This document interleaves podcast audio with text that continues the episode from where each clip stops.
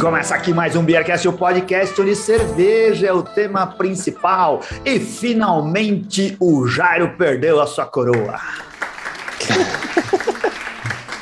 Aqui é o Bronson e não teve terno azul. É. E aqui é o Renato Martins e bebendo do jeito que eu tô bebendo, cara, o máximo, o campeonato que eu ganharia seria de sommelier aqui do condomínio, no máximo. Sommelier aquático, você só bebe água e isotônico. E eu sou o Guilherme e não teve nem terno dessa vez, né? Foi sem terno mesmo. Ah, como vocês estão vendo, estamos aqui em mais um Beercast agora para conversar com o Guilherme Rossi, o novo melhor sommelier do Brasil. Campeão de Olha aí. 2022, depois de um grande ato no concurso, que tornou o nosso querido Jairo Pinto Neto, patrono do Beercast e eterno melhor sommelier do Brasil, porque ele ganhou a edição de 2019, né? Tinha sido a, a última. Foi, foi a edição da pandemia. Ele reinou, ele É. reinou mais do que a regra permite, hein, cara? É, ficou três anos no mandato lá. É a Rainha Elizabeth do sommelier do Brasil.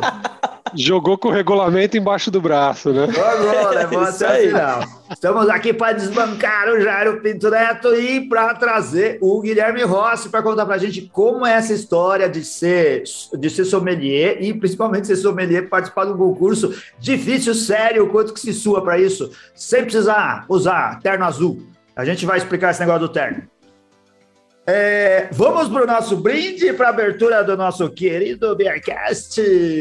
Vamos, vamos começar pelo Guilherme enquanto eu abro a minha garrafa. O que, que você está aí bebendo diretamente de Jundiaí, Guilherme? Eu tô bebendo uma narcose Mora Mora. É uma Dark Lager, essa daqui com, com cacau. Cervejinha que eu particularmente gosto bastante assim de tomar no dia a dia. Ela é bem leve, bem fácil de beber, é um estilo difícil de achar também, né? Qual, qual que é o estilo da cerveja? Desculpa. É uma Dark Lager. Ah, Dark Lager. Às vezes a gente encontra em alguns. ah, aqui em São Paulo, às vezes tem engatado em algum lugar, mas não é realmente comum. Ô, É. que- e você, Bronson, o que, que você está bebendo aí? Tem cerveja dos nossos amigos que mandam cervejarias, que mandam cervejas aqui para o Beercast para nos presentear e ajudar a promover a cultura cervejeira pelo Brasil e pelo mundo. Guerrilha do Araguaia, lá tá na mão do, do Bronson, que acha É a que Guerrilha tá... do Araguaia da cervejaria Soviet, que nós recebemos do Demócrito Albuquerque, a cervejaria Soviet lá de Juiz de Fora. É uma ale com mandioca.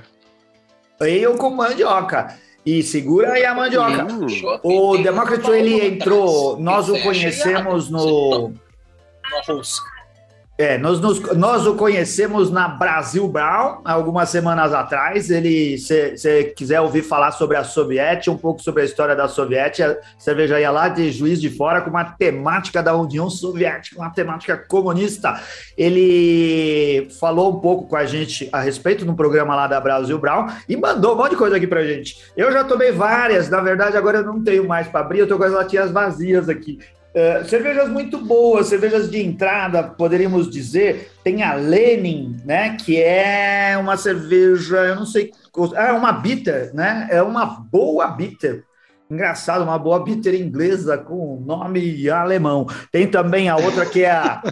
a- a- nome alemão não, nome russo. É a Rosa de Luxemburgo, outra cerveja com história aí, com, com uma temática histórica na- nas lutas de classe, nas lutas sociais do mundo, uma Red Ale, aí sim, em estilo Red Ale, para falar de temas do, do Império Vermelho da União Soviética. Império Vermelho é a China, né? Não dá para usar Império Vermelho para a União Soviética, né, Bronson? Misturou as bolas, é.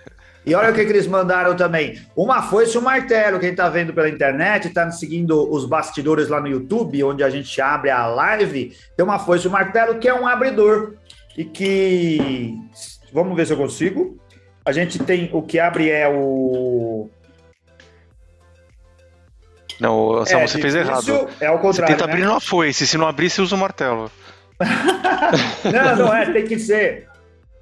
Aí, só que assim, ó, você usa a foice para enganchar e o martelo é que abre. Só que, já vou avisar, a foice e o martelo destrói o capitalismo, viu? Porque a tampinha foi-se embora, faz um buraco no meio da tampinha. Aqui, ó, para beber uma cerveja da Melken Beer, lá de Buri, que foi enviada pelo Mário Copini, nosso querido amigo, amigo Mário. Sobrou aqui uma Piaí, uma Vitbeer. Então, essa daqui é a cerveja do brinde de hoje. Você tá, tá bebendo, Renato? Lógico, porra. Ah, Como lógico, que eu vou gravar beer que é sem beber? Vinho, quer ver? Levanta aí o copo. Ah, não, Aqui, tá com cerveja Tô tomando uma da nossa querida linha Finito, dessa última edição que saiu. Cara, essa última edição teve bastante cerveja boa, hein? Teve. Eles, assim, é, foram para estilos um pouco mais complexos, tem cervejas mais alcoólicas e você tá aí com uma BRD Guard. De quem que é essa uma cerveja aí? Guard. Ah. Mas como, como eles não patrocinaram a gente, eu também não ah, vou falar não muito falar. dessa vez, mas tá bem gostosa a cerveja. Vale a pena o pessoal experimentar. Boa, vamos brindar então. Saúde! Saúde! nossos amigos ouvintes.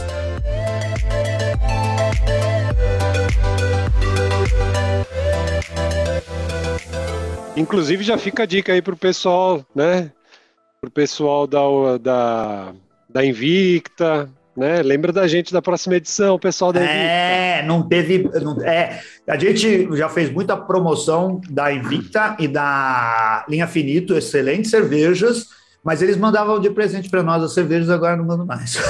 Com certeza, dessa vez venderam bem mais. menos, né? Ah, claro, não tiveram a nossa promoção, não, não, não tem o impacto a, a palavra não chegou ao Brasil, não chegou aos longínquos rincões, onde o podcast é. Beercast com certeza vai. Pois é. Falando é. em longínquo rincão, quem tá no lugar não tão longínquo, mas é, não é colado na capital é o nosso querido Guilherme, que mora em Jundiaí. Jundiaí já virou a capital da cerveja, porque aqui, o, o, o Guilherme, o, tem uma briga, viu? O Bronson se mudou para Sorocaba e ele gosta de insinuar que a cidade mais importante para cerveja nas proximidades da Grande São Paulo é Sorocaba. E eu tenho certeza que Jundiaí tá nessa briga aí para valer, não tá não? Cara, Jundiaí, assim, Jundiaí já faz tempo que tá, no, tá nesse mapa da, pelo menos da sommelieria, assim, né? A gente teve, teve alguns jundiaenses muito bem colocados em, em concursos anteriores, aí nos campeonatos anteriores. É, Sorocaba tem, tem mais é, cervejaria consolidada, né? Eu acredito. Mas aqui, pô, a gente tem a, tem a Gifa, né? Que é a, a grande cervejaria da cidade mesmo. Tem a Dádiva, que é de Vars aqui, que é praticamente um, uma adjacência jundiaense, né? Um, um município muito próximo. Então, é, acho que Jundiaí tá no mapa, cara. E agora, agora mais do que nunca, né? Porque agora o, o campeão é daqui também. Muito bom. Não só campeão, como um empreendedor cervejeiro. Você é dono de bar aí em Jundiaí, certo? Exatamente. A gente tem um bar e uma hamburgueria aqui, mas o, o bar é o que tem que é mais longevo, né? A gente vai estar tá fazendo nove anos esse ano uhum. é, com o trabalho aqui do Beer Market, né? E quando a gente começou, Jundiaí tinha é, cervejas especiais, mas naquele esquema assim de alguns empórios, né, mercados e tal, não tinha, não tinha um, um bar especializado no, no, segmento, né? Então, quando a gente abriu, é, foi com essa ideia de trazer assim, o máximo de coisas que a gente conseguisse, de rótulos e, enfim, chopes, né? Nessa época ainda tinha muito do, do das cervejas importadas, né? E é um trabalho que, pô, já está consolidado, né? A gente já, hoje a gente já está em outro imóvel, né? É, a gente mudou durante a pandemia, e mas já temos um, um, público bem fiel, assim. É, a gente tem, tem muitos ouvintes de Jundiaí, tem patronos que são de Jundiaí, a gente tem contato com o pessoal da, da cidade, e quando se fala da cena cervejeira, dos lugares onde se bebe e se compra cerveja, o Beer Market é sempre lembrado, né? Sempre tem alguém fazendo referência a vocês. Nove anos, uma boa idade, mesma idade do Beercast, Renato Martins. Ah, ô, Selmo, lembra quem falava do Beer Market? O Guilherme. Lembra é. do, daquele canal do YouTube? Boteco é do Ferreira. O Boteco do é, Ferreira, o é. é. o Ferreira falava muito de, de você é. já na época. O, o, Gui, o Gui, eu acredito que ele, ele, tenha, o, ele, ele tenha mais ou menos o, o, a mesma idade, se ele não for até mais velho do que o, do que o Bar, assim, né? Ele já hum. fazia esse trabalho de de divulgação do, da cena, enfim. Mas Verdade. o Gui é um, é um jundiaense aí ilustre também do, das, das mídias cervejeiras. É, temos o Guilherme, temos patronos mesmo, Pércio, toda a galera, né, que deve, deve frequentar aí, com certeza. O, Sim, tá... é, o Túlio, o Guilherme da Caju, né? Que é, Túlio! Que é o... o Entúlio, nosso querido amigo. É, o, o Túlio Costa, ele tá aqui no YouTube, manda, ó, salve, grande abraço para todos, em especial para o meu amigo Gui, mais novo campeão sommelier do Brasil. Ô, oh, puxa saco de ser esse daqui, que tá sempre enchendo a bola do pessoal. Um abraço, Túlio. pra... Ah, a última vez que ele veio aqui, dançou forró aqui, não, riscou o chão inteiro aqui, ele e a mulher dele, que Eu que tenho é. que dar cerveja para ele, em vez de, de, ele pedir desconto, eu tenho que dar cerveja, foi uma atração à parte aqui, ele e a mulher dele dançando. Olha aí, a gente vai ver esse vídeo ainda no, no Domingão do, do Hulk lá, lá na, com, tudo pego de surpresa. O Magnator tá aqui com a gente também é, falando das cervejas da Ursal, Sanzone, Grande Sanzone, também acompanhando a gente, Thiago e Sal, sempre acompanhando as nossas lives também. Se vocês quiserem mandar perguntas ou, ou, ou é, conversar alguma coisa em especial com o Guilherme, fiquem à vontade. O, o Guilherme, teve um, um, um site que o Comunique da Sônia Apolinário, né? Que ele coloca a manchete assim: Guilherme Rossi é o novo melhor sommelier de cerveja do Brasil. Guilherme Rossi se tornou neste domingo 29, 29 de maio, né, o melhor beer sommelier do Brasil. Ele foi o vencedor do sexto Campeonato Brasileiro de Sommelier de Cerveja. Até então o posto estava sendo ocupado por Jairo Pinto Neto. Eu li essa manchete só por causa dessa parte final. Do posto que estava até então sendo ocupado por Jairo Pinto Neto. Agora já era, Jairo, acabou a sua glória. O... Ele disputou o prêmio com outros quatro finalistas da competição realizada em São Paulo. Em segundo lugar ficou o Fábio de Faria e Souza Campos. Uh, em terceiro, Cláudio Lima Botelho. Em quarto, o Guilherme Colosso Mistro. Uh, em quinto, o Luiz Henrique Volcart Santa Helena. Ô, ô, Guilherme, esse pessoal, o pessoal que chegou na final com você, esse grupo de sommeliers que participam da, dos, dos concursos, que, que tentam se aperfeiçoar e se, e se lançar, se expor como profissional dessa forma, vocês estão no mesmo métier, vocês têm grupinho no, no WhatsApp? Você conhecia todo mundo que chegou à final? Cara, eu, não, não conheci.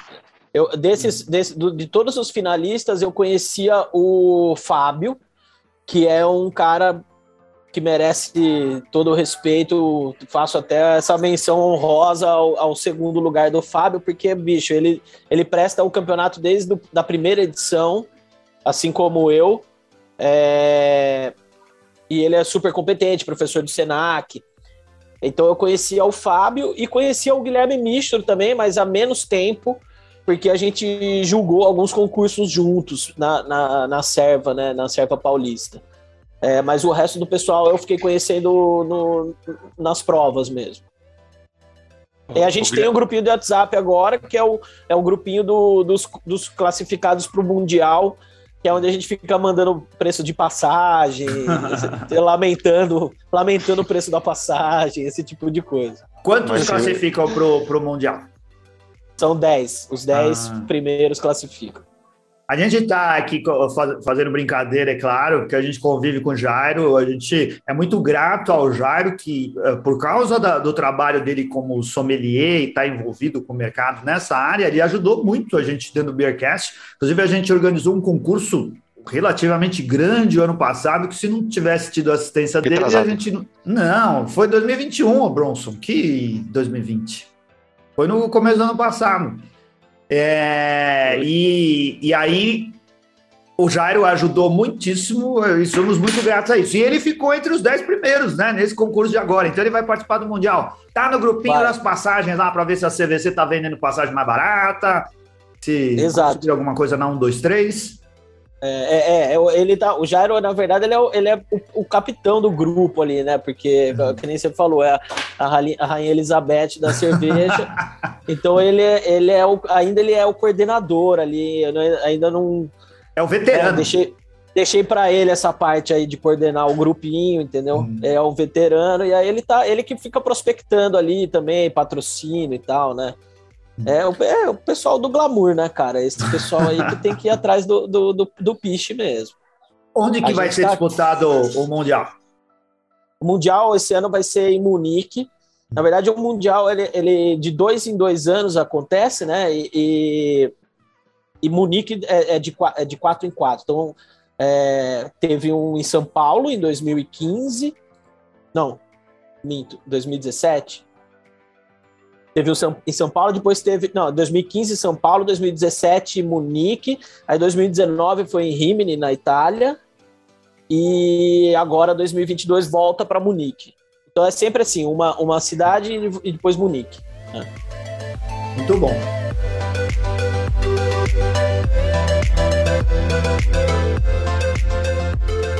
O, conta, conta pra gente, você, como que é participar do concurso? Você já tinha participado de outros. Para quem ainda não conhece, eh, explica você mesmo quem organiza, né? E quais são as fases para chegar até onde você chegou, a disputa final lá para uh, uh, se definir quem que é o melhor sommelier do Brasil. Cara, o, o, campeonato ele, ele, ele foi, a, foi a sexta edição, né, esse ano. Então, uh, ele já vem acontecendo aí há um bom tempo, desde 2014. É, eu prestei todos os campeonatos, né, desde o primeiro. É, em 2015 eu fui vice-campeão, foi o ano que o Gil Lebre ganhou. Eu fui o segundo. É, enfim, toda, todas as edições eu fiquei sempre ali entre os, os 15 melhores mas a final foram duas edições, né? Foi a edição de 2015 e essa desse ano. E o campeonato ele, ele tem três fases, né? A primeira fase é uma, uma fase de perguntas uh, uh, sobre todo o universo da cerveja, desde estilos até curiosidades e a parte histórica, uh, numa prova de 80 testes de múltipla escolha. Né? Essa prova é aplicada em diversas cidades do Brasil, né? E Quem que aplica a prova? O, o, Instituto da Cerveja é o, é o, responsável pelo Campeonato Brasileiro, né? Então a, a, prova é aplicada por eles. É, depois, quando acaba o campeonato, o Instituto passa para Domens uh, quem são os 10 classificados para o Mundial, e a partir desse momento é a Domens que, que coordena uh, toda a parte de uh, pré-campeonato, enfim, provas e, e pós-campeonato. E aí a, a, coordenadora brasileira é a Silene Saurin, né? Sim. Né, né, com, com, esse, esse link da Domes. Então, assim, a primeira, a primeira fase é uma, uma prova de múltipla escolha, várias cidades do Brasil, vários profissionais participando. Aí são selecionados os 45 melhores que vão para a segunda fase, que daí é uma, é uma, eu falo, uma prova prática, né? Aí a gente recebe uh, seis amostras de cervejas, as cegas, e a gente tem que dizer qual é o estilo a que cada, cada cerveja pertence. E depois a gente recebe seis taças de defeitos, né? Para também para cravar quais são os defeitos. E aí dessa fase são classificados os cinco finalistas, né? Que vão para um, uma simulação de serviço. Então a gente tem uma simulação de, de uma situação de restaurante ou bar, né? Com cardápio de cozinha, com carta de cervejas, com copos variados, às vezes tem chopp, às vezes não tem. Esse ano não teve chopp, mas nos anos anteriores tinha uma chopeira. Uh, e aí a gente tem uma passa por uma banca técnica, né, que faz algumas perguntas uh, como uma prova oral, né, de concurso. A gente responde algumas perguntas sobre o universo da cerveja também, analisa e, e descreve uh, uma cerveja na frente da banca. E aí tem essa prova do serviço que é cheia de, de percalços, assim, né? De hum. pegadinhas. Já teve copo com, com marca de batom. Esse ano, acho que a grande pegadinha esse ano era uma, uma cerveja que o, o, o os clientes pediam que estava vencida na geladeira, né? Hum. Então acho que é, essa foi a grande pegadinha esse ah, ano, foi ter uma cerveja só, Quem, quem prepara lá. essas coisas é a organização, porque essa, essa etapa aí você faz a função de, de, um, de, um, de um funcionário da brigada de um bar. Não é? Exatamente. É, e aí você vai lá e, e as pessoas se portam como se estivessem pedindo, fossem clientes de um bar. E você tem que fazer todo o atendimento correto e todo, todo o processo do que um sommelier teria apto a fazer para fazer esse serviço. E aí eles fazem sacanagem, tipo, coloca lá na geladeira onde você vai buscar a cerveja, uma cerveja vencida, esperando que Exato. você se atenha a isso. Ué, mas Exatamente. se o cara quiser tomar cerveja vencida, não pode? Não pode servir. Não pode vender, aí tem que fechar o bar. Cara, é, é, esse, é o, esse é o problema, né? O, o cara poder querer, ele, ele, pode tomar, obviamente que ele pode, mas, mas você não pode servir, né? Uhum. Ou você, ou, ou, por exemplo, aconteceram nesse campeonato algumas situações, uh, por exemplo, antes de eu começar a me apresentar, os dois que tinham se apresentado antes de mim não, não haviam se atentado para a validade e serviram a cerveja. Aí o que, que acontece nessa hora? Você fica. Uh, vocês ficam incomunicáveis? Um não vê o que Não o acontece tá nada, exato. A gente fica totalmente incomunicável num, ah. numa sala lá embaixo no ICB, uh, eh, esperando a nossa hora de fazer a prova. Ah. Mas depois que você faz a tua prova, você pode sentar e assistir os outros que vão fazer depois de você. Ah. Então isso foi uma coisa interessante, que a hora que eu acabei a minha prova, eu sentei do lado dos dois colegas que já tinham feito, e eles olharam para mim e falaram, mano, nós servimos uma cerveja vencida. Hum. Ou seja, nesse momento eu já sabia que eu tinha sido. Eu tinha levado uma vantagem em relação a eles por ter, por ter visto a validade. Você já estava preparada para isso ou foi sorte? Não, eu estava preparado. É. De fato, sim. Porque, primeiro, porque eu já tinha, já tinha ido para uma final em 2015. É. Então, acho que isso aí ajuda bastante a gente a conhecer como que vai ser a situação, né? A gente já vai meio esperto de que vão ter uh, pegadinhas. É, o cara que está prestando pela primeira vez, quando ele vai para a final, acho que a carga de nervosismo é muito maior do que alguém que já passou por aquilo anos atrás, entendeu? Então acho que aí já teve um, já, já levei uma vantagem, como o Fábio também já levou uma vantagem, porque ele também já, já havia ido para uma outra final, né? É, mas, cara, assim, não é, não é sorte, porque esse é o meu trabalho, uhum. né? É, diferente do, dos outros competidores, é, o meu, eu sirvo mesa diariamente. Né? Quer dizer, você é já teve algum vencedor do concurso que é sommelier de verdade, que trabalha no dia a dia, ou você é o primeiro? Cara, eu acredito que não. É, foi até uh, pela, pela própria fala, fala da Kátia, em alguma das reportagens que eu li, ela disse que foi a primeira vez que um, que um sommelier que trabalha com um serviço ganhou, né? Uhum. Mas é aquela história que eu falo. do Instituto da Cerveja, né? Isso, a Kátia Zanata do, do ICB. É o que eu costumo falar, né? Tem, você tem o, a sommelieria lato senso e estrito senso. Né? É, o fato das pessoas não servirem mesa e lavar o copo no dia a dia não faz desse cara menos sommelier do que eu, por exemplo. Uhum. Só que o cara está em outro segmento. Às vezes ele é um, um cara que, que divulga marcas e cervejas via mídia social, por exemplo, que é um trabalho totalmente válido. Às vezes o cara é só um, um, um acadêmico que escreve artigos e livros e etc. Né? Ou é só playboy mesmo, como o Jairo Pinto, que fica lá só postando coisa Não, chique na internet. Tem gente que é professor também, né? Tem é. um monte de, Exatamente. Um o Jairo é playboy, ele fica postando lá caviar, ele coloca negócio fumando charuto, faz né? pratos sofisticados, Gasta uma fortuna é. com cervejas caras que ninguém pode beber, tá lá. Não, então é exatamente isso que eu tô dizendo. É, é, eu acho que assim, o fato, o, o, o fato de servir mesa é, te dá uma vantagem na final. Também isso é uma coisa que eu sempre falei em todos os campeonatos que eu prestei. Pô, se eu chegar na final, as minhas chances são altas de vencer, porque eu trabalho com isso no dia a dia, hum. né? É, diferente, porque é aquela coisa que você vê, né? O cara, pô, o cara vai pegar uma bandeja, colocar um monte de copo, né? Você, e aí tá aquele nervosismo. Você tem que servir, você teve que servir quantas pessoas? Cara, eram duas pessoas só. Uh, uhum. ou, ou, na verdade, são sempre quatro pessoas, mas esse ano foram duas porque tiveram algumas baixas por Covid de última hora, né? No próprio Tiveram algumas baixas por beberem cerveja vencida. É. Mas o serviço foi ah. para duas pessoas, ah. duas pessoas. Né? Então tem esse, esse tipo de coisa. Por exemplo, eu estava contando, né? Os dois que fizeram a prova antes de mim, eles não se atentaram para a validade da cerveja. Aí eu, eu vi que ela estava vencida. Aí os dois que vieram depois de mim, eles perceberam que a cerveja estava vencida também, mas a, as abordagens foram diferentes, né? Hum. Por exemplo, o Guilherme Mistro, é, ele, ele não serviu a cerveja, e ele levou ela até a mesa e mostrou para os clientes que a cerveja estava vencida. Hum. Né? Que talvez não seja o, o, recomendável.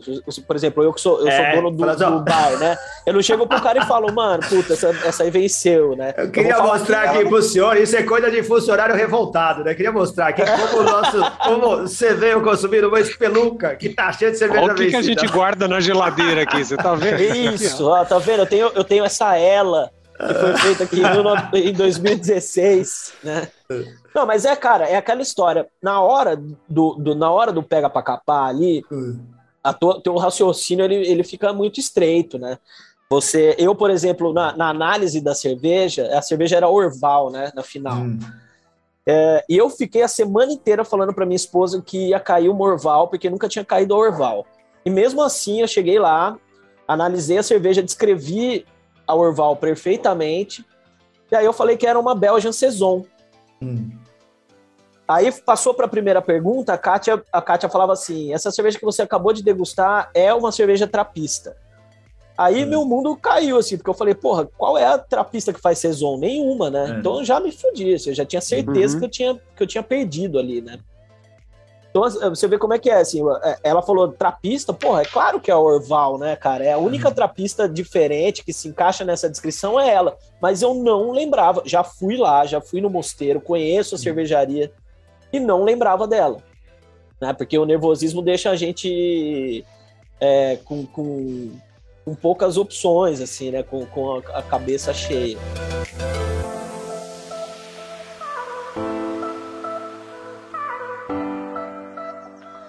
Do, do... Guilherme, e agora sobre a Alemanha, qual a expectativa? Quando que vai ser o campeonato? Cara, o campeonato é em setembro, dia 10, 11, 12 de setembro. É, ele acontece junto com a Drink Tech, né? Que é a maior feira de bebidas aí do, do mundo. É, então, assim, a expectativa, cara, é, é, é, de que, que vai ter um brasileiro no pódio. Isso é uma, uhum. uma expectativa alta que a gente tá, porque uh, mudaram um pouco as regras esse ano, né? É, eles vão, vão, vai ter um lugar para cada idioma no palco da final.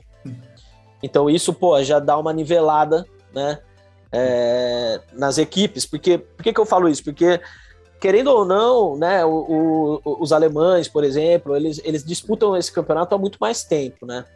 Então, assim, o, o preparo deles é muito diferente. Eles têm associações que patrocinam, têm uniforme, etc mas eles fazem a prova bem antes e são classificados bem antes, e daí já começam todo um programa de estudo.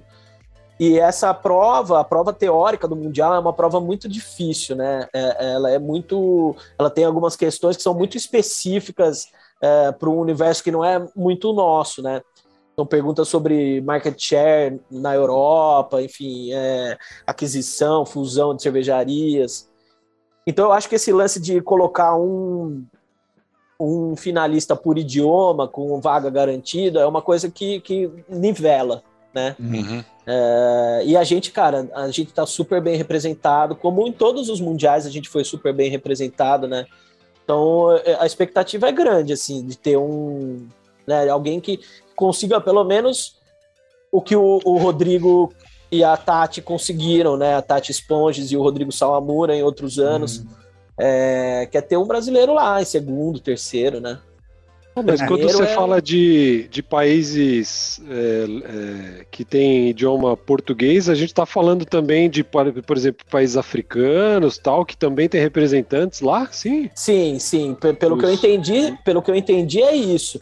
Mas é, eu não me lembro de ter nenhuma delegação africana. Isso, na verdade, é até uma, hum. uma coisa para pesquisar depois e ver como é que como é que funciona isso. Eu sei que Portugal tem um representante, eu acho que é uma pessoa só, mas tem.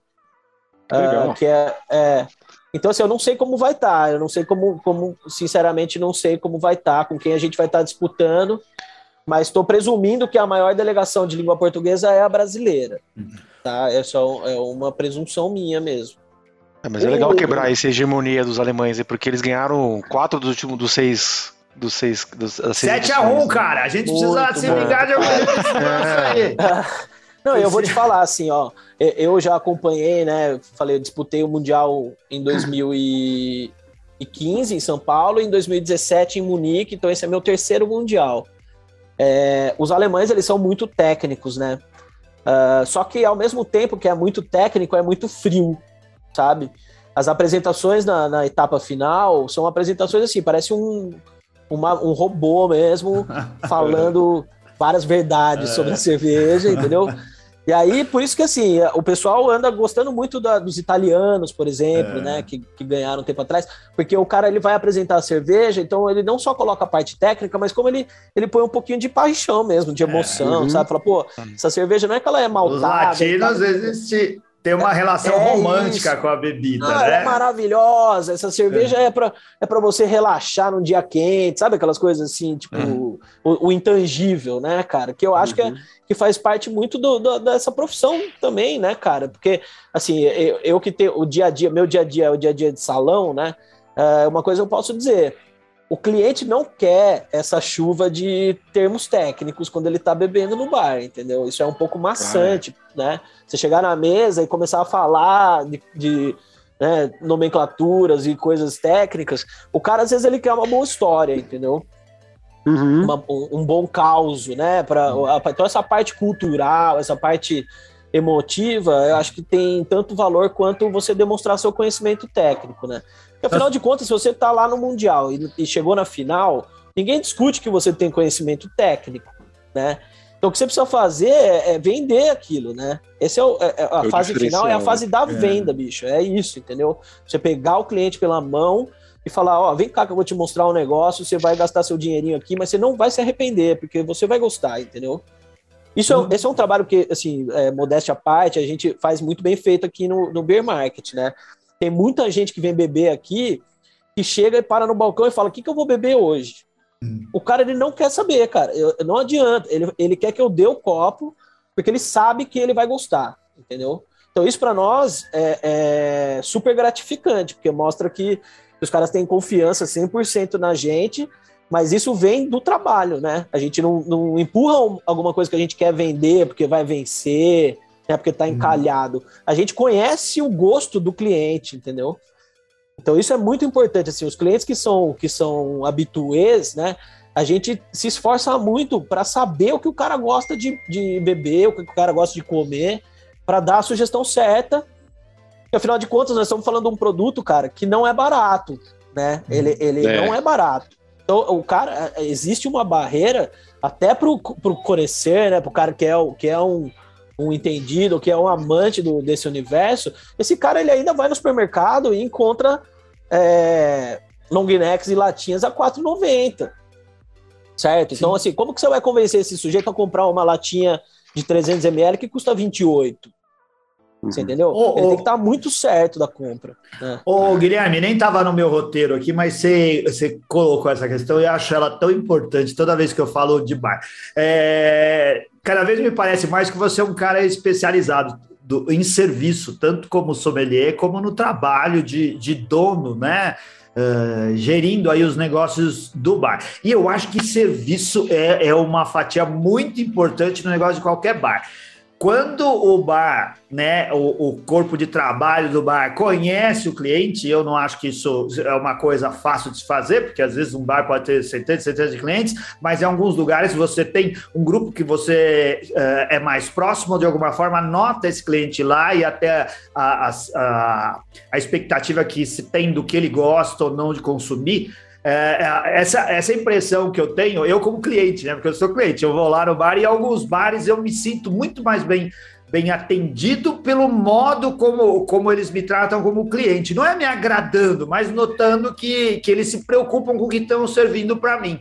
É, e eu acho isso fundamental, às vezes até mais importante do que várias outras coisas que os bares acham que, ah, se eu tiver 200 torneiras de cerveja, se eu tiver Sim. o preço mais barato, se eu, sei lá, tiver vendendo a melhor feijoada, não, não é só isso, né? É, o quanto que o serviço é, é pesa, você acha, nessa conta para o cliente ser fiel? Cara, eu, eu costumo dizer que é, é a gente que faz o trabalho, uhum. na verdade, entendeu? Para o mercado. É, isso também sem, sem modéstia, né? É, eu posso dizer de boca cheia. Por exemplo, o Pão de Açúcar faz promoções lá, tá? Legal. É, as promoções do Pão de Açúcar são boas? Eu acho excelente, cara, porque você colocar uma cerveja Quanto mais bocas você conseguir colocar esse produto, é mais consumidor que você está criando que vai vir beber no meu bar depois, né? Mas o pão de açúcar, uma coisa que ele não tem é alguém nos corredores das gôndolas para te explicar o que você está indo uhum. comprar, entendeu? Uma baita diferença. Então, você entendeu? Faz uma puta diferença, cara, porque é, o cara vai ali, ele compra um monte de coisa porque tá barato, mas ele não faz a menor ideia do que ele tá tomando, né? E isso aí vai, vai, vai virar recompra depois, né? É... Vocês estão me ouvindo? Tá tudo certo? Sim, tudo certo. É. Achei que tinha travado aqui, desculpa. Então eu acho que, que é, esse é o trabalho, de fato, uhum. entendeu? O trabalho é esse. Agora, é, mu vai mudar muito de brigada para brigada, você entendeu? É por isso que assim, o importante é ter um, eu acho que é ter um, um proprietário comprometido, né, com, com isso, certo? Porque a, a, a rotatividade da brigada é muito alta, entendeu? Então, assim, às vezes você tá com o Dream Team e aí passa um, um ano você tá com, com, Entendeu? Então, assim, cabe a você. Cabe a você fazer, fazer essa, essa, essa educação, entendeu? Hum. Então, assim, aqui, né, quando o pessoal vem trabalhar aqui, o pessoal já sente uh, a paixão que a gente tem pelo, pelo negócio, entendeu? Então aí eles vão, eles buscam formação, né? A gente no que a gente pode ajudar, a gente ajuda, mas eles mesmos têm vontade de aprender mesmo, de buscar uma formação de sommelier, um mestre em estilos e tal, né? Uh, tem curiosidade para provar as, as coisas também, porque também faz parte, cara. Ninguém, ninguém vende uma coisa que não conhece, né?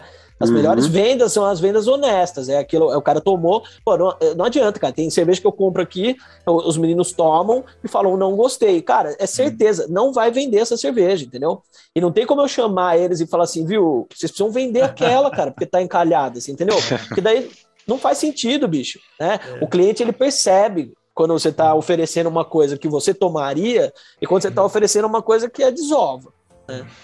Então, e, e aí também né? Para a gente também não ficar comparando é, coisas incomparáveis, é muito mais fácil da gente é, mapear nossos clientes e saber o gosto de cada um em Jundiaí do que em São Paulo, capital, por sim, exemplo, sim. entendeu? É. Eu imagino que assim, entre, entra mais sim. gente por dia no EAP do que entra num mês aqui, entendeu? Então é difícil da galera conseguir entender quem é quem, mas é claro, se você é um cliente habitual, né? Uh, você vai acabar sendo conhecido e, e, as pessoas vão acabar sabendo que você gosta de beber, se elas estiverem atentas, né? O meu, o minha recomendação é, para essa parte final do programa assim é vá beber com os campeões, vá lá beber com o Guilherme. O Guilherme, que além de ser o melhor sommelier, campeão do Campeonato Brasileiro de Sommeliers, o sexto Campeonato Brasileiro de Sommeliers do, do Brasil, ele também é um campeão do amor e paixão pelo futebol, porque recentemente eu descobri que o Guilherme é palmeirense, cara. E todo campeão, como nós somos, mais do que qualquer um dos adversários invejosos que existem no futebol Mas, brasileiro. Vocês são tricampeões mundiais? Eu não lembro disso. A gente é campeão, a gente é o maior campeão do século XX, a gente é o clube atual tricampeão da Libertadores. Ninguém ganha tanto quanto a né? gente nos últimos anos, não tem do que é falar, muito, é Charles Bronson. A gente não vive só do passado. A gente não é são nem campeões mundiais, quanto mais tri, né? É, a gente tem um grupo de WhatsApp. Tá maluco. O WhatsApp do. Me colocar num grupo, né? Ah, vem aqui participar, aqui o Rafael do Albiers, grupo de palmeirenses, mas é só pessoal envolvido com cerveja. E achei super legal. De repente aparece o Guilherme, ah, o Guilherme Ross, palmeirense também. Mais qualidades aqui pro nosso amigo. É isso, cara. Eu, eu te falo, eu, eu acabei. Uh, minha, minha primeira filha nasceu é, em março do ano passado.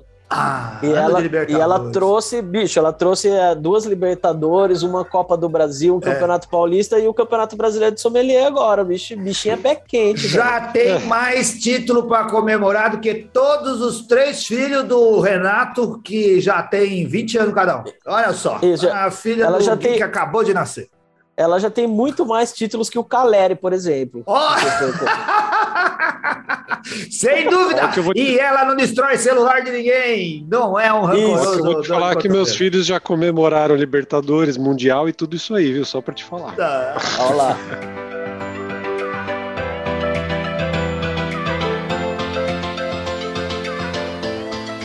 Ô, Guilherme, quem quiser conhecer o bar aí, qual é o endereço? Cara, o bar tá hoje na, na rua Pedro Soares de Camargo, número 35, no Anhangabaú, aqui em Jundiaí. A gente ficou cinco anos em um outro imóvel, né? Que era um imóvel bem grande, tinham dois andares, tinha um palco gigante para banda, né? A gente trazia banda e tal. E aí na, na pandemia a gente reduziu, né? No início, certo. É, no início para você ter uma ideia, assim, em 2013, que foi quando a gente abriu, a gente tinha cinco torneiras de chopp e oito geladeiras, né? Uh, nossos principais fornecedores era Tarantino e a Maniacs, né? Então tinha muita uhum. cerveja importada, assim. Eu me lembro de vender Backwood Bastards da Founders a 20 reais a long neck. Nossa, que maravilha. Porque hoje em dia né, você chora, você lembra de um negócio desse. É, então, assim, a, a, a, na pandemia a gente veio para cá e, e, hoje nós temos 23 torneiras de chopp e 3 geladeiras. Então, nosso foco virou o, o chopp.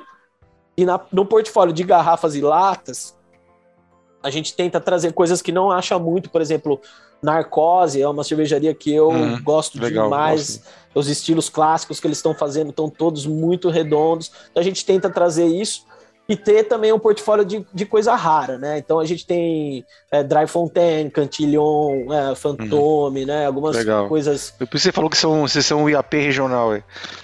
Cara, não, não é. Não fui eu que falei isso. Foi, foi, eu já ouvi por aí e repito, é. porque né, eu tenho uma admiração muito grande pelo EAP, cara. O Paulo.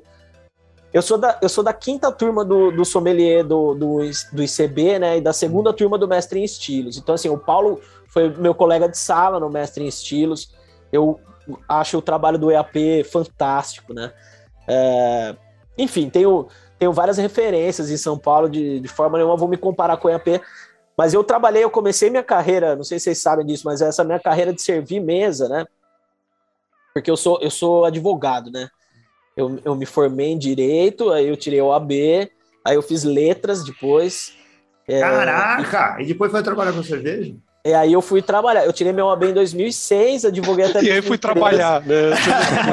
aí, Quando ele fala de servir mesa, ele quer dizer no dia do pendura. Era fugir das mesas lá. Era advogado. Já fiz muito isso, cara. Já fiz muito isso. Já roubei copo, cara. Hoje, se alguém rouba copo aqui, eu faço BO. Eu já roubei copo, cara. Mas é isso, a maturidade, é, a, a, a, né? a vida é assim. A gente e rouba copo ainda, Guilherme? Aqui o pessoal é. rouba demais. Opa! É. Eu tiro foto, da, eu faço print screen das câmeras, imprimo, é. deixo colado aqui na frente, aqui assim, procura-se. Aí o cara tem, o cara tem vergonha de voltar, entendeu? Eu não lembro Exato. se eu vi isso no Capitão Barley, é, se é no copo deles ou se eu estou confundido, que está escrito nos copos que eles servem assim. Esse copo foi roubado no Capitão Barley. Então... Já vi isso também. Seu Já cara. vi com cinzeiro também. Cinzeiro, você olha embaixo e fala assim: cinzeiro foi roubado, assim, não. Mas eu, eu, eu, quando eu ainda advogava, eu fiz o, o sommelier uh, em 2012 e o mestre em estilos em 2013, né? É, nessa época eu ainda advogava e eu, e eu comecei a trabalhar no Empório Sagarana, em, em São Paulo. Olha, pertinho de casa. No endereço ali Romana, da Vila Romana? Na Vila Romana, mano. Ah. Paulinho o Paulo Leite do Empório Sagarana é um dos meus ídolos, cara. Esse cara é. me ensinou tudo em relação ao que é ter um bar, como que administra, como que, que cuida da brigada, sabe? É, foi o meu, meu primeiro contato com, com esse. Hoje esse ele mudou para Vila Madalena, ainda não existe mais na Vila Madalena. Não, eu, eu abri, ajudei a abrir a casa da Vila Madalena. Comecei a é. trabalhar na Vila Romana, ele estava abrindo Sim. na Vila Madalena, eu pertinho de casa. para lá. E hoje não tem, né? Aí ele abriu é. um na frente também, que era, o, era mais um, né? Ele tinha três unidades, Vila Romana hum. e duas na Madalena. Aí aquela da frente ele, ele depois passou para os meninos da Vanderale, hum. que eu não sei nem Sim. se eles estão lá ainda. Acho que não E aí fechou, também. fechou tudo, né? Fechou hum. tudo. Mas o Paulo, cara, ele é um grande, para mim, ele é uma grande referência, assim. Aprendi muito com ele como, como profissional, como pessoa, como pai. Ele tem uma família uhum. maravilhosa também. Faz anos que eu não vejo ele, então se de repente for ouvir isso, Paulinho, ah. saiba que você fez parte disso. Muito bom, legal. Oh, Olha, Guilherme, eu servi a, mesa, servi a mesa com o Guaxupé, cara. O Guaxupé era meu colega de brigada nessa época no Sagarana. Olha aí. O Sagarana, assim, ficou tradicional ali na Vila Romana, pena que não, não durou muito. Tem um outro bar funcionando lá, que eu não sei o que, que é, nunca, nunca passei Pingado. por lá. Pingado, é, é, do, né? é do irmão do Paulo. É, é. Foi o irmão, o irmão que assumiu lá agora, mas eu, eu também não conheço, não sei a proposta. É. Lá um ponto difícil, porque é um bairro completamente residencial, né? Fica no meio das casas ali, tem uma cara de boteco de bairro. É uma pena, seria legal se tivesse tirado mais. Diz aí, Bronson. Não, não, Guilherme, o, o, o Guilherme, uma, um recado aqui dos dois patronos do, do Beercast, que é a Fabiana Gato e o Flávio, falando que tem que ter uma máquina do tempo aí no, nas torneiras de você. Você já tomou alguma da máquina do tempo? É, cervejaria, tempo, cervejaria, a máquina do tempo. Aí, ó. Não tomei. O Fabiana aí, Flávio, fala, tem que falar com o Guilherme aí. Manda é, mensagem para mim. Tem umas cervejas bem legais aí também. Sim, é boas isso. cervejas. Excelente. Ô, Guilherme, muito obrigado, cara. A gente está tá aqui no, no finalzinho do programa. Muito legal bater papo com você. É, deu para entender como foi aí o, o processo e a dureza que, que é se tornar o melhor sommelier do Brasil. Precisa de muito esforço, muita hora a copo. Você faz ideia de quantas cervejas você teve que consumir para se tornar o melhor cervejeiro, o melhor sommelier do Brasil? Cara, essa pergunta é melhor não contar, né? comprometedora, né? exato. É. não, eu venho de uma família de bons bebedores, assim. Eu gosto muito é. de, de beber. Eu sou, eu sou sommelier de vinho também, cara. Tenho W7 destilados. Hum. Eu gosto muito de cachaça também. Foi um negócio que eu aprendi com o Paulo. É. É, foi cachaça. Mas, bicho, eu prefiro não, não fazer é essa melhor, conta, não. Melhor, não. Você é. já é um bebedor completo, já tá aí. Ó, Ainda mais só... agora que, que, que, quando você se torna um é. campeão aí, também você né, tem que ficar mais low profile em relação a esse é. negócio de né, quantidades o... e tal. Então. Última coisa que é importante. Agora que você já está com, com, a passagem comprada, o hotel reservado, pago com o prêmio que você ganhou de melhor sommelier do Brasil, com os patrocínios que você arrumou depois de ter se transformado no melhor sommelier do Brasil, agora é só se preparar para a viagem para o Mundial? Rapaz, eu gostaria muito de ter já comprado a passagem, mas ainda não comprei. Aliás, o deadline para fazer a inscrição é dia 30 e eu é. ainda não fiz. Eu sou o único do grupo que ainda não fez. Isso depende é... 100% de você, porque a, a gente Brasileiro, sabe que né? nada disso paga prêmio, não tem patrocínio, não tem coisa nenhuma, é tudo 100%. do seu esforço. Não, é tudo, é tudo a gente mesmo. A, a hum. gente tá, esse ano a gente montou o, o Jairo fez um trabalho muito legal de montar um, uma proposta para cotas de patrocínio, né? Vocês então, podem aceitar ali... patrocínio de cervejarias? Isso pode? Claro, é? claro. Não, a gente mandou, a gente mandou para um grupo grande aí, eu não sei se eu posso falar pode. isso aqui, né? Hum. Mas a gente mandou para um grupo grande que patrocinou o brasileiro, né? Então a gente achou que tinha tudo a ver mandar para eles. Ainda estamos esperando uma, uma resposta. Mas assim, qualquer coisa ajuda, né? A gente tá aqui, a gente vai fazer várias degustações também com cervejas raras que a gente costuma guardar. Nós vamos fazer aqui no bar, tudo com o intuito de, de arrecadar, né? É... Mas é isso, depende, depende 100% da gente. Uh, né, pagar. É, é, até assim, o, o, o, simples fato de ter ganhado o campeonato brasileiro não te garante vaga para o Mundial. Você Sim. tem que se inscrever e pagar a inscrição, né? É, te garante ali a, a, a oportunidade de fazer. É. Exatamente. Né? Então, assim, precisa querer mesmo. Mas, cara, é o que eu falo, assim, é uma puta experiência, entendeu? É, só de estar no meio daqueles caras lá, pô, tem né, delegação da Alemanha lá, pô, o cara, sabe, na, você começa a conversar com o cara, o cara nasceu dentro de um, de um fermentador, assim, sabe? É, tipo, é, da terceira geração, da mesma família que é faz. O Chaves dos alcoólatras. Né? É isso aí. Bora no fermentador. Tá, tá, no meio da, tá no meio dessa galera aí, já é super gratificante, né? Muito bom, muito legal. Aí, ó, se você acompanha o Beercast, é empresário, quer investir no setor, fala aí que precisa de apoio, todo mundo precisa de apoio, ajude, ajude o sommeliers, ajude o, o Guilherme a levar o nome do Brasil lá para Munique e competir em pé de igualdade o, com... O, é o crowdfunding aí, pô, apoia-se pra galera poder doar, né, pô, tem Sim, que fazer é, uma vaquinha então, aí. É, vaquinha. Tá... É isso, cara. Faltam dois dias. Eu, eu não me inscrevi ainda. Na, na semifinal e na, na final do campeonato esse ano, eu levei bronca da Kátia Zanata, porque eu, eu chego sempre na hora que vai começar a prova, né? E ela fala, pô, todo ano a mesma coisa. Aí eu falei. Vamos colocar isso como critério de eliminação. Não, mas daí eu falei pro Estácio e pro, pro Viu. Eu falei, eu sou o Breno Lopes, amigo. Eu entro aos 47, mas eu tá vou resolver. gol.